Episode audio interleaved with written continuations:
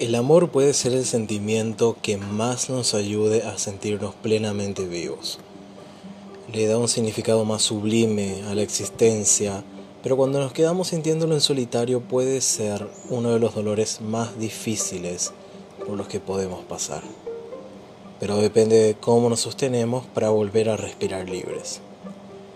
Soy el licenciado Nicolás Palomino. Este es el décimo capítulo de Cindy Van el único podcast de psicología que puedes escuchar desde tu zona de confort. Hoy estaremos hablando sobre el duelo por separación.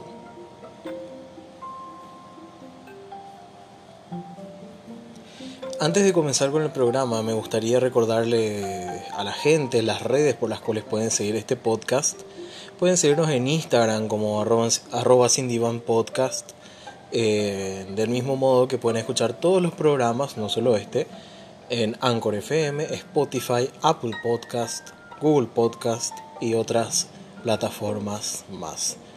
De hecho, también quiero invitar a la gente que nos está escuchando desde otros países que estuve viendo la actividad y cada vez son más y por lo cual estoy muy contento para que nos sigan también en el Instagram y también sigan las redes del programa, claro está que se comuniquen, que nos digan cómo es la experiencia con el programa y también a todos ustedes que también nos escuchan desde Paraguay, desde Argentina, desde Uruguay también que he visto que tenemos nuevos oyentes de Uruguay que arroben a la página que mientras están escuchando el programa y así también participan para el sorteo que se va a estar haciendo dentro de dos semanas, exactamente dentro de 14 días.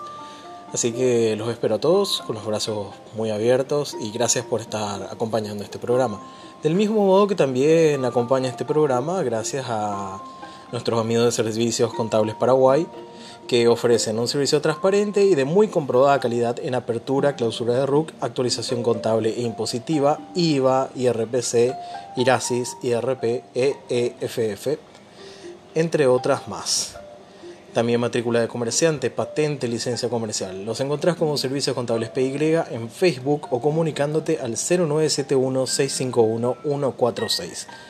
No olvides de, decirles que vas de parte de Cindyvan cuando, vas, cuando te contactas con ellos. Así también puedes tener grandes descuentos si es que haces esto.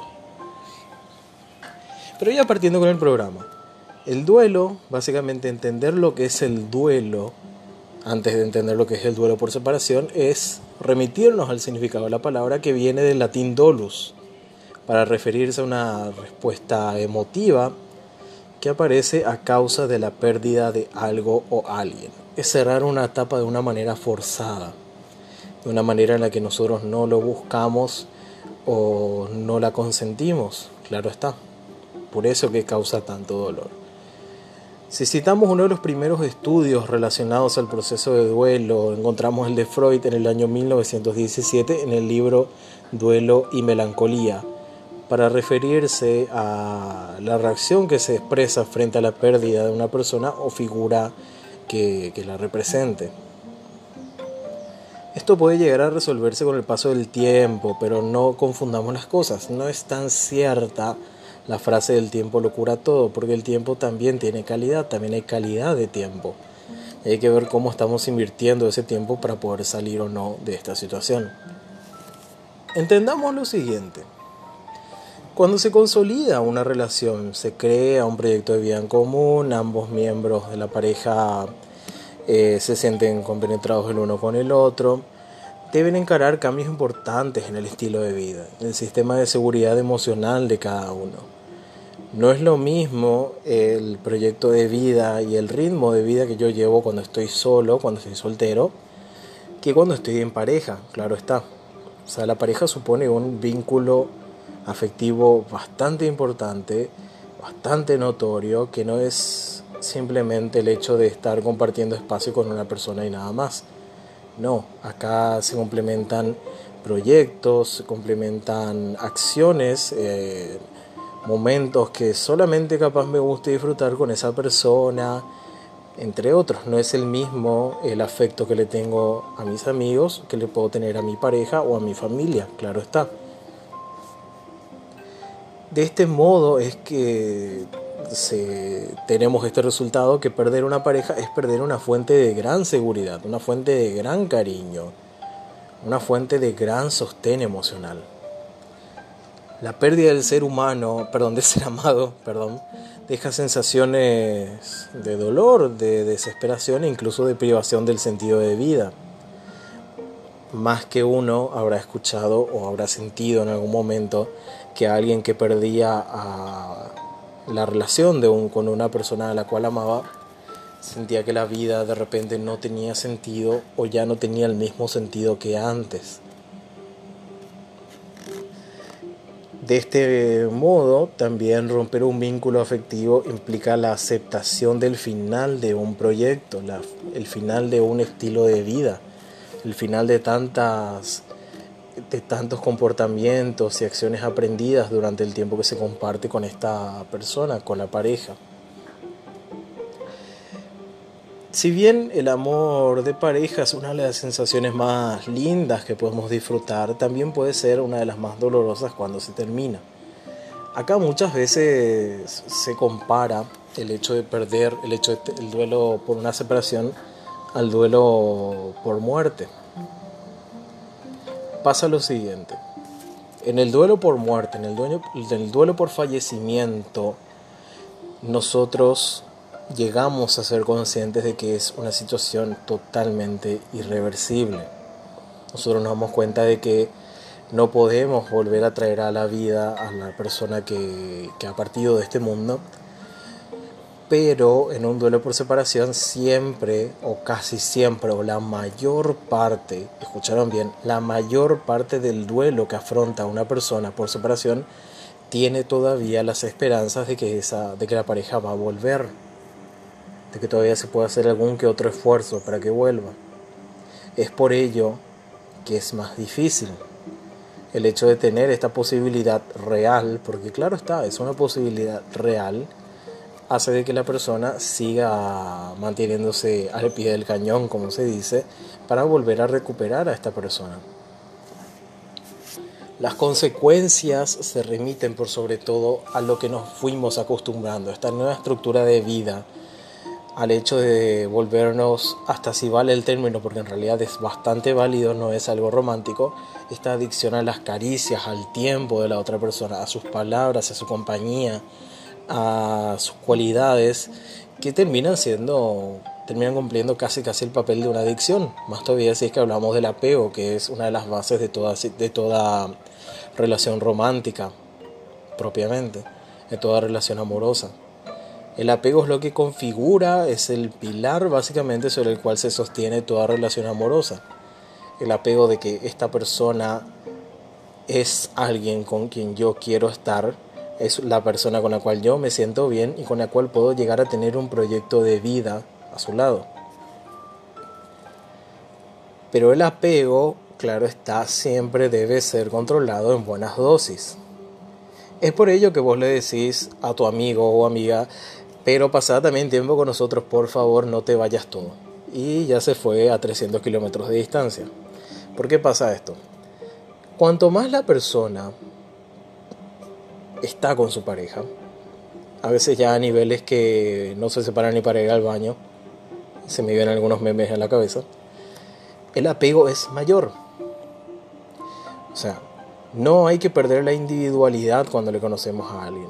Está bien, te gusta estar tiempo con esa persona, genial, no pasa nada, está todo bien, al contrario es sano. Pero estar todo el tiempo con esa persona lo único que va a hacer es que el apego crezca más y a niveles no sanos. Es por ello que más de uno le habrá tocado en su experiencia personal ver como personas que estaban todo el día juntas son las que más sufren cuando termina una relación.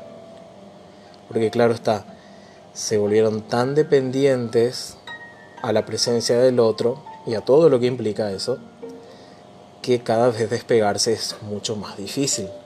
Ahí estamos hablando de la dependencia emocional, claro está. Pero vamos a continuar. Podemos marcar el duelo en diferentes fases.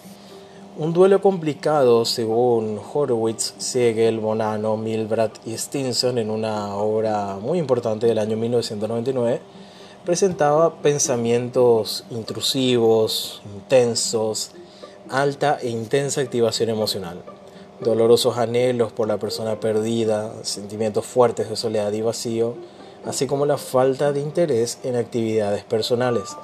Ven como nuevamente todos estos factores hablan de una pérdida de la individualidad. Sin embargo, para Prigerson, Frank, Hassel y Reynolds en 1995 es importante observar la duración del estado de duelo luego del rompimiento, ya que un tiempo mayor de seis meses podría significar el riesgo de desarrollar alguna disfunción.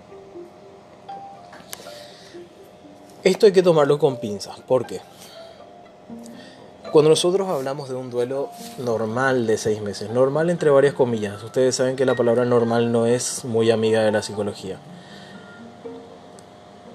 Cuando nosotros tomamos ese periodo como algo como algo casi establecido, nosotros estamos hablando de un duelo sin verle a la otra persona, sin saber nada casi de esa otra persona en los cuales evidentemente la memoria emocional va a tener menos estímulos para salir a flote. Con memoria emocional, por ejemplo, me remito a lo de, ay, pero es su perfume, ay, pero yo hacía esta actividad con ella o con él, nosotros siempre hacíamos esto, ay, pero mira, aparecen sus ojos, etc. Aparece su voz, etcétera. Entonces, cuanto menos contacto yo tengo con esta persona, cuanto menos veo objetos que me regalo, cuanto menos pongo a mirar fotos, videos, etcétera, de esa persona, de momentos cuando compartíamos juntos, más fácilmente voy a superar este rompimiento, este duelo. Pero sin embargo, si una persona luego de terminar sigue en contacto con esta pareja, o sea, con esta expareja en realidad, es más difícil cerrar el duelo porque esta misma persona no se está permitiendo atravesar el duelo de una manera determinante. Es por ello que si ahora vos estuviste pensando del otro lado, pero hace como un año y medio que no lo supero, pero si le estuviste viendo y le estuviste viendo cada tanto y volvieron cada tanto, evidentemente que no te permitiste hacer el duelo, lo cual tampoco te convierte en una persona desequilibrada, nada por el estilo a no ser que este periodo de tiempo haya incrementado la dependencia emocional. Mucho ojo con eso. Pero si vamos con, lo, con el amor romántico que nosotros conceptualizamos mucho entre la psicología como el amor idealizado, el amor de príncipe, princesa, el sapo al que se le besa, etcétera, entre otras cosas, tenemos por ejemplo que Claro está que el amor romántico tiene varios axiomas entre los cuales están lo de si no duele no es amor. ¿Cuántos escucharon esto alrededor de su vida? Si no, el amor duele. El amor es difícil. El amor es demasiado sufrido. ¿Sí? Este, estas máximas de sacrificio, estas máximas de tristeza, básicamente son las que configuran el amor romántico, la persona ideal que estamos esperando si es que tenemos este concepto de amor. Básicamente las etapas más consensuadas, más aceptadas del duelo por el amor romántico se inician con la negociación. ¿A qué se refiere con negociación? Porque no estamos hablando de un secuestro tampoco. Pero a ver. Cuando hablamos de negociación estamos hablando de cómo la persona quiere recuperar a esta pareja en la primera instancia del duelo cómo piensa, cómo eh, fragua planes para poder recuperar a esta persona. Si yo me acerco tal día y le toco por este lado que es algo más sensible para ella o para él, muy probablemente va a volver y se va a recordar de por qué alguna vez estuvo enamorado de mí. ¿Le suena? Lo segundo viene la hostilidad. ¿Y por qué hostilidad? Esto puede sonar bastante contradictorio porque se supone que el amor no es sinónimo de hostilidad, evidentemente, si es algo sano. Es cuando se pone a la persona en contra del resto.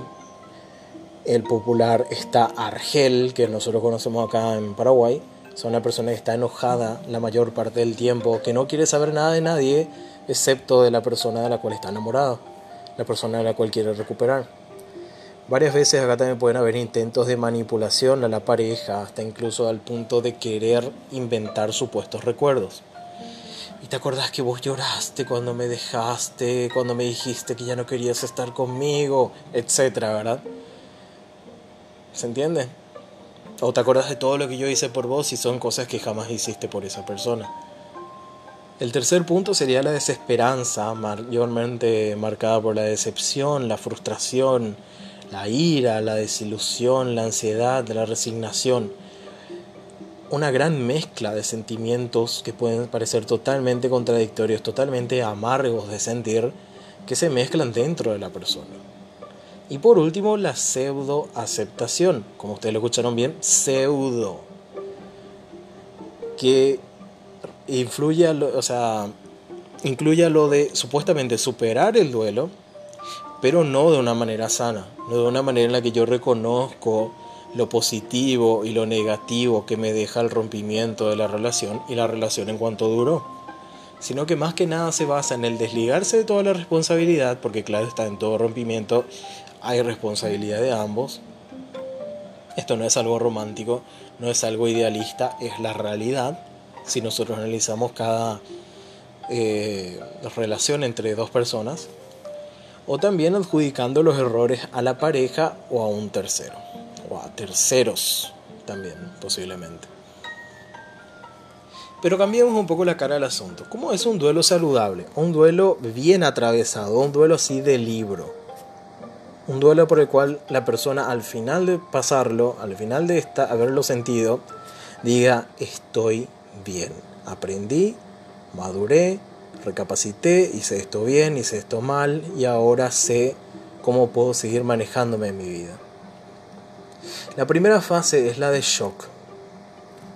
La sensación de irrealidad, la sensación de sentir esto no es real, esto no sé dónde están las cámaras, más o menos, ¿verdad? ¿Por qué está pasando esto? No tiene sentido, no tiene ni pies ni cabeza y yo estoy sufriendo acá y no lo puedo creer etc. Luego viene la negación. No, eso jamás pasó, yo sé que si ahora mismo me veo otra vez con esa persona va a ser lo mismo, no, no terminamos, solo que nos dimos un tiempo y había sido la persona le puso una orden de restricción. Eso es chiste, ojalá nunca te pase, pero bueno, eh, ojalá nunca les pase en serio, digo, creo que ha de ser horrible, entre otras cosas más. Luego están las reacciones hostiles, parecido a lo que decíamos hostilidad, pero no igual. El saber sobre la otra persona, el enterarnos sobre cómo continúa la vida de la otra persona puede provocar estas reacciones hostiles. Por ejemplo, el fulano que o fulana que vuelve a pedirle solicitud de amistad en alguna red social a la expareja y de repente ve que está ya tiene nueva pareja o le está yendo bien y uno piensa yo estoy sufriendo acá y ella o él está feliz de la vida porque la vida es tan injusta. Y remata contra todos y todas.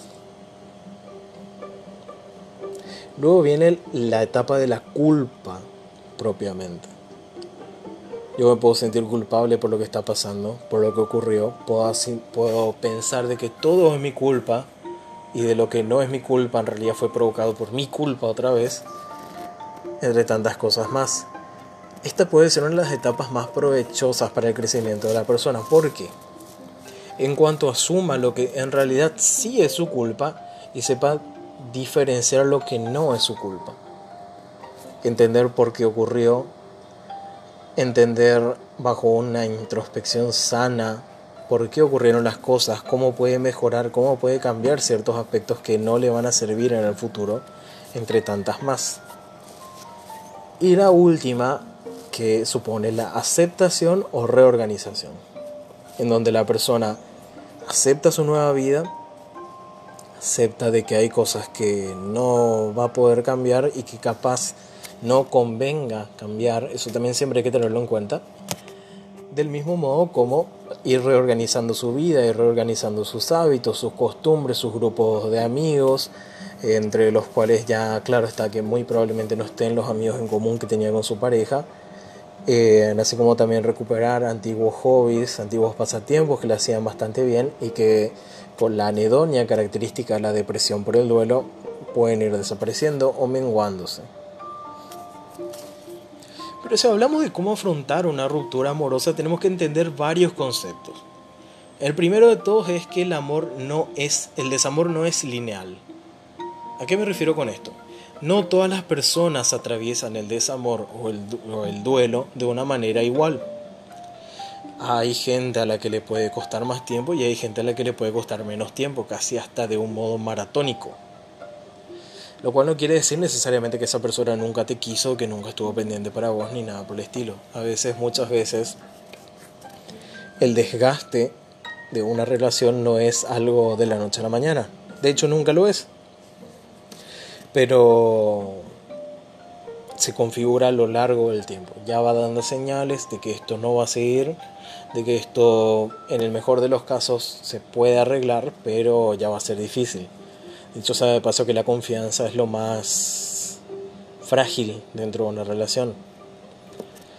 En este momento eh, la persona está expuesta a volver a revivir esos momentos del pasado que le hacían tanto bien, que a los que quiere volver a experimentar y a lo que muchas veces se dicen, no, no estabas enamorado de esa persona, sino de cómo esa persona te hacía sentir. Lo dejo ahí para pensar. Básicamente también hay que entender el segundo concepto, que es que el rompimiento suele ser una decisión difícil de tomar. ¿A qué voy con esto? no solamente el decidir, sino el afrontar, el aceptar el duelo.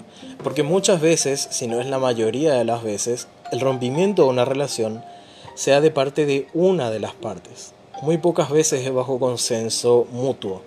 Muchas veces alguien deja a la otra persona. ¿Se entiende? De aquí que la autoestima juega un papel importante en varias personas, incluso después de haber tenido muy claro el fin de la relación, y que luego se terminan arrepintiendo. Básicamente, bueno, terminamos, está bien, no te quiero ver nunca más, pero después, ay, pero le extraño. A los dos segundos. ¿Qué hace uno? ¿Qué hace uno? Tiene que aceptar únicamente. No debe respetar, uno debe respetar las decisiones de la pareja. La relación, no, la relación sería solamente de una persona y cosa que jamás funcionaría, evidentemente. Tercer punto, aceptar que duele. Es una sensación muy dolorosa. La persona que deja la relación puede en muchas ocasiones sufrir menos. Pero la persona que es dejada suele sentir un dolor mucho más intenso y duradero por no entender a ciencia cierta las causas de la ruptura puede percibir esta ruptura como un fracaso personal, a lo que afecta negativamente a su bienestar, a su estilo de vida, a lo que estuvo acostumbrado. Número 4. Los amigos en común pueden perderse. Esto ya se los decía recientemente hace unos minutos. Es común que mis amigos se conozcan con esa persona y los amigos de esa persona se conozcan conmigo. Claro está que es muy probable, lo más probable, es lo más común del mundo que los amigos de cada uno jueguen, tomen partido por esa persona. Entonces, evidentemente y muy probablemente y muy repetidamente, estos amigos puedan llegar a percibir a la pareja como alguien de no fiarse, alguien por, por cuya culpa se terminó la relación, entre tantas cosas más. El quinto sería que si bien nos vamos a sentir solos, no va a ser por un tiempo mayor al de nuestras vidas. La rutina diaria, el compartir gran parte de la vida con esa persona van a cambiar. Son evidentemente cosas que por un buen tiempo no las vamos a volver a sentir del mismo modo. Si antes a mí me gustaba comer solo en algún restaurante, después yo comparto ese, esa actividad con esa persona con la que estuve evidentemente que por un gran tiempo no me va a parecer la misma, no voy a sentir el mismo placer al hacerlo. Es más, hasta me puede hacer mal, justamente por la memoria emocional de la cual estaba hablando. Entonces no hay que forzar las cosas, ¿se entiende? Siempre hay que dejar un poquitito de espacio a la individualidad, un espacio prudencial. Lo que a mí me gusta y me gusta mucho y siempre me gustó, no siempre debo de compartirlo con la otra persona. Mucho más todavía cuando ustedes se dan cuenta, porque se dan cuenta la gente cuando una relación puede no durar lo suficiente. ¿Qué pasaría el día que esa persona ya no esté? ¿Cómo yo voy a seguir afrontando ese momento que tanto me gusta? ¿Se entiende? La individualidad es muy importante, gente. Quiero decirlo entre paréntesis. La individualidad es bastante importante. Yo no debo de perder mi...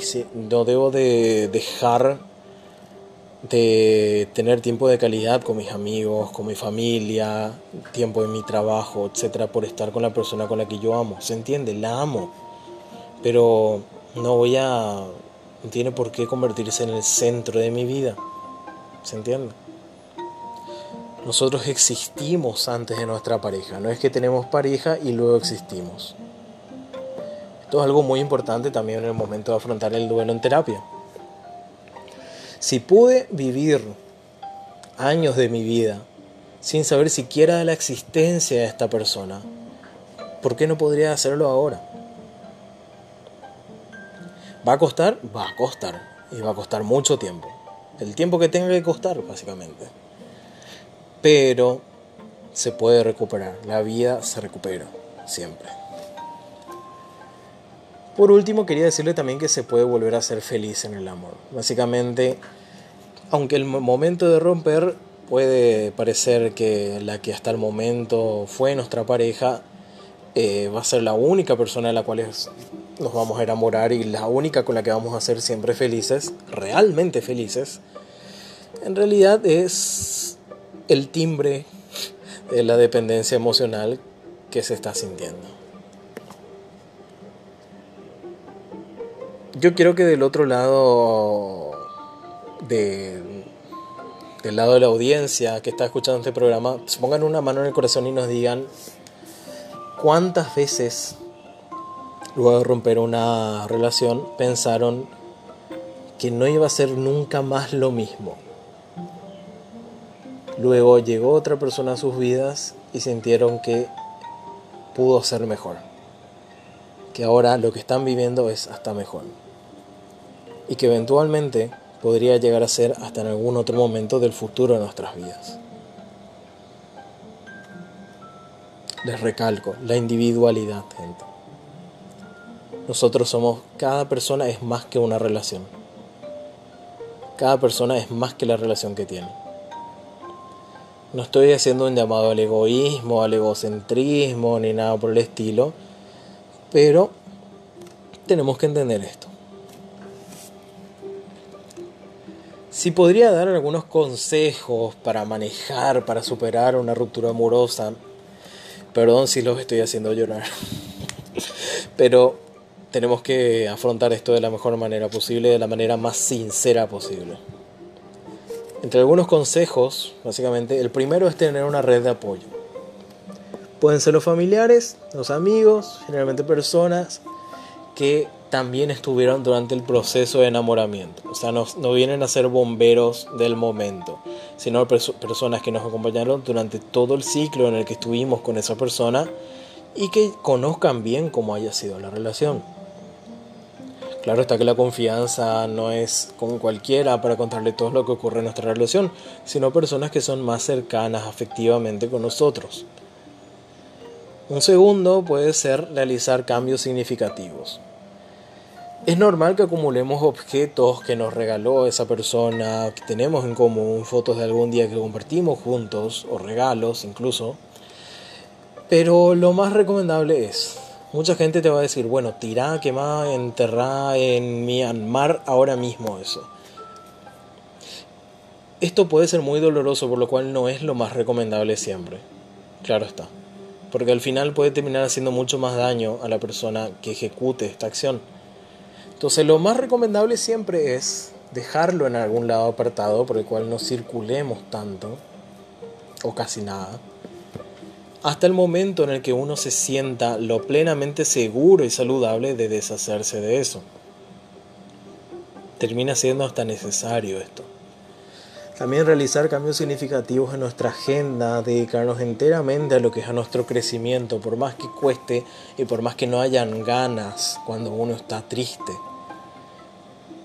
Pero tu yo del futuro te lo va a agradecer.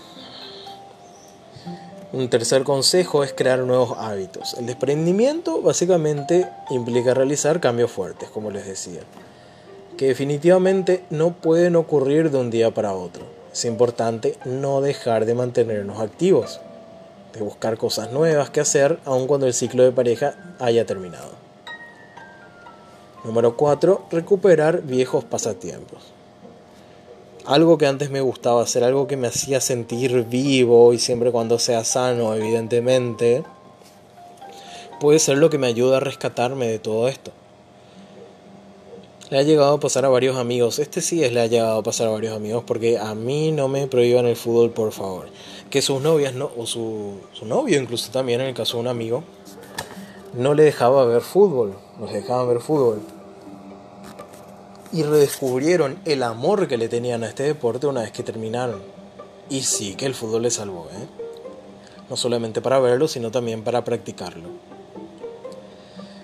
Número 5, y esto es bastante importante porque se remonta a los cimientos de una relación, que es respetar las decisiones. La pareja es el otro que me acompaña en ese camino del cual yo debo de respetar sus decisiones. Una persona sana no quiere estar compartiendo tiempo con un clon de sí misma. ¿Se entiende? ¿A esto a qué me refiero? Es importante no confundir recuperar o enamorar con acosar. Si yo quiero que la persona vuelva a estar conmigo, puedo hacerlo de manera sutil. Aunque evidentemente no es lo recomendable. Claro está, por las cosas que ya les estuve mencionando. Pero mucha gente confunde esto con acosar, en términos reales, acosar. Estar totalmente pendiente de esa otra persona, molestarle, porque molestar varias veces al día, entre otras cosas, aun cuando ya no corresponde, aun cuando ya no es sano para ninguno de los dos. Entonces, respetar la decisión del proceso de duelo, por más que sea difícil de aceptar, pero que termina siendo importante para respetar los cierres y las decisiones que se tomaron. Punto 6. Practicar la tolerancia a la frustración. Asumir que no todo depende de nosotros, no todo depende enteramente de nosotros, entender que la otra persona con su individualidad también es responsable de las acciones que toma y de las decisiones que toma. Y está bien eso. Porque de este modo vamos a afrontar muchas situaciones adversas durante nuestra vida, no solamente del plano amoroso. Número 7 y muy recomendable en terapia, escribir cómo te sentís.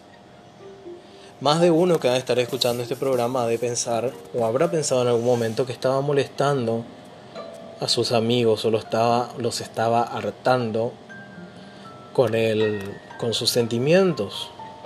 ¿sí? Muchas veces no necesariamente es el caso y ojalá nunca lo sea. Pero si uno llega a sentir esto, es muy saludable escribir cómo uno se siente. Liberarse es casi como un acto catártico, catárquico, que uno realizaría con una hoja y un bolígrafo. Entonces escribe todo lo que siente, libera todas esas sensaciones, todas esas emociones, lo guarda y de algún modo u otro se desahoga por más que no sea al oído de otra persona, pero logra sacar de un modo lo que tiene adentro. Y octavo, y muy importante durante todo el proceso, tomarse el tiempo de volver a sentirse bien. Como les dije, no todas las personas llevan el mismo tiempo para recuperarse. Muchas veces el proceso se alarga y termina siendo mucho más doloroso de lo que parece. Esto tampoco significa que no tomemos responsabilidad sobre nosotros mismos y dejemos que la corriente nos lleve. Pero sí quiere decir que cuando vivimos una experiencia tan, tan significativa, es normal que nos tome un tiempo también significativo aprender a ver esa experiencia de una manera distinta. Contame, con todo lo que acabamos de hablar, ¿hay alguna otra pregunta que hayas tenido? Perdón por no citar las dos preguntas que nos habían hecho. Una era con, con respecto a si todos los procesos de duelo son iguales y ya respondí que no. Eh, pregunta enviada por un amigo desde Chile. Así como también si es que el hecho de escribir cómo nos sentimos es algo que solamente se escucha en terapias falsas, como, como expresó esta oyente, que no se escucha desde la Madrid, acá en Paraguay. Espero haber respondido a todas sus preguntas, a todos sus aportes que nos mandaron, que mandaron al Instagram. Soy el licenciado Nicolás Palomino, psicólogo clínico. Y recordad que podés seguir el podcast, como ya les decía al inicio, en arroba Podcast en Instagram. Así como también escucharlo en Anchor, en Spotify, Apple Podcasts, Google Podcast, entre otras tantas redes más participar del sorteo subiendo que estás escuchando, subiendo tu historia, que estás escuchando cualquier capítulo de Cindy Van, cualquier día de la semana. Y si recomendás en esa historia misma también algún motivo por el cual tus seguidores deben escuchar el programa, sumas un punto más. El sorteo se estará realizando durante, dentro de dos semanas. La camiseta del programa y la taza del programa. Así que son todos bienvenidos del país que nos estén escuchando, de la lengua que estén hablando. son todos bienvenidos. Les repito, mi nombre es Nicolás Palomino y les deseo a todos mucho éxito en sus relaciones. Ámense y amen. Nos estaremos escuchando el próximo miércoles.